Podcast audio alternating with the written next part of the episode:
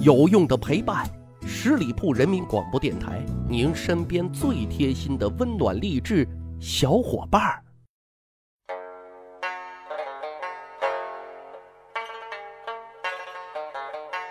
去扒历史，增长见识，密室趣谈，我是大汉。先讲一个小笑话啊！九十年代，我老妈当年在工厂上班，一天中午呢，食堂吃的是陕西的特色面油泼面，大家呢都在排队。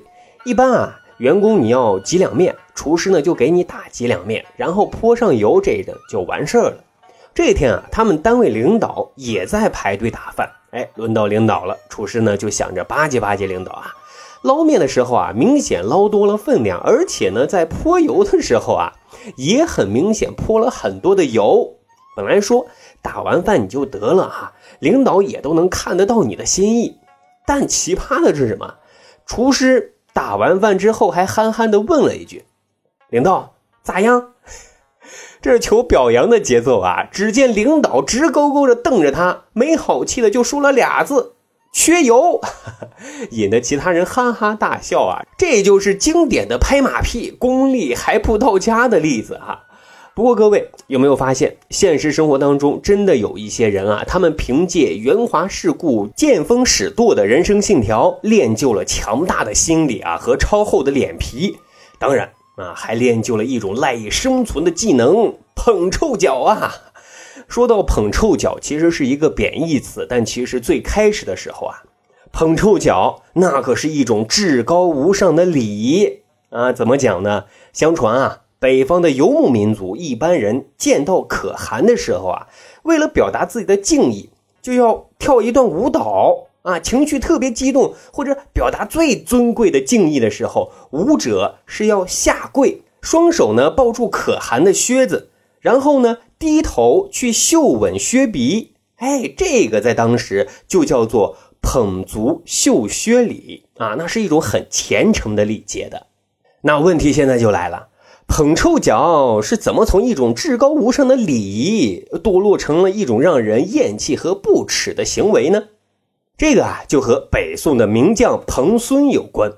彭孙是福建人。年幼的时候啊，很聪明，而且呢也好学，还熟读兵书。从小的志向啊，就是要为国家抛头颅、洒热血，要建功立业。可这彭孙啊，好像命中克考试，哈，再怎么努力就是考试不中啊，老是一个打酱油的角色，他也受够了啊。终于有一天，他彻底的就爆发了，剑走偏锋，呃，最终啊，当了一个大盗土匪。可是朝廷啊。镇压的厉害，这土匪的日子也不好过呀。还好有一年，朝廷就把他这个土匪窝子啊，全都给招安了。彭孙呢，就换了一身衣服，就光荣加入了北宋的军队。彭孙心里那叫高兴啊！他寒窗苦读了那么多年，都没有成为公家人，现在竟然因为当了土匪成了公家人。哎呀，你说这是不是造化弄人啊？啊，当然他还自勉自己啊，嗯，彭孙。你是最棒的，加油加油加油！这个话说，彭孙啊，自从当了公家人，在军队中的表现确实很勇猛，而且也跟着这个狄青这样的名将啊一起是冲锋陷阵，表现呢也是可圈可点。当年啊，他读的那些军事书籍，后来呢也都还派上了用场，在与西夏的对战当中啊，也充分的展示了其具有一定的军事才能，所以啊，后来就越来越受到重用。官职呢也在不断爬升，但是啊，距离他的鸿鹄之志那还差了很大一截子的啊，所以他一心还是想继续往上爬的。彭孙这种人啊，为人很圆滑，很世故，所以功利性和目的性那是很强的。只要有机会，他都是要争取的。那这回机会就来了。当时啊，彭孙驻守的是边境。当朝的大 boss 宋神宗就委派自己身边的亲信宦官太尉李宪前去巡查。彭孙知道，李宪可是皇帝身边的大红人啊，招待伺候好了以后，还可以在皇帝跟前啊美言自己几句。于是呢，他就派人啊去刺探，去打听这李太尉啊都有些啥喜好啊，这样呢就好招待这位贵客呀。但是啊，这结果他只刺探到了一条消息。就说啊，这李太尉的脚特别特别的臭，啊，这算啥消息啊？但是这消息对彭孙可是一个大消息啊！我们都说机会是留给有准备的人的，彭孙就是那个有准备的人，而且还善于把握机会。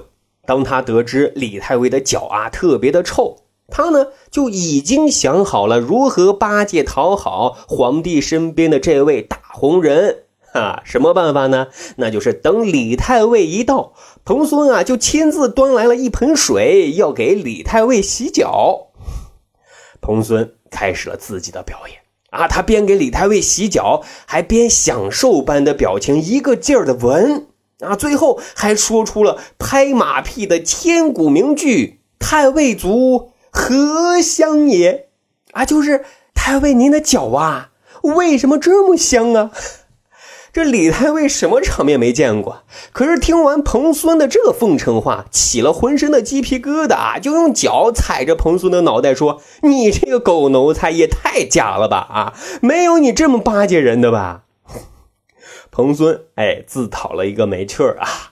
自此，彭孙捧臭脚就成为世人的笑谈了啊！各位啊。天下之大，无奇不有。彭孙就是这样捧臭脚的。历史上啊，还有一个捧臭屁的故事。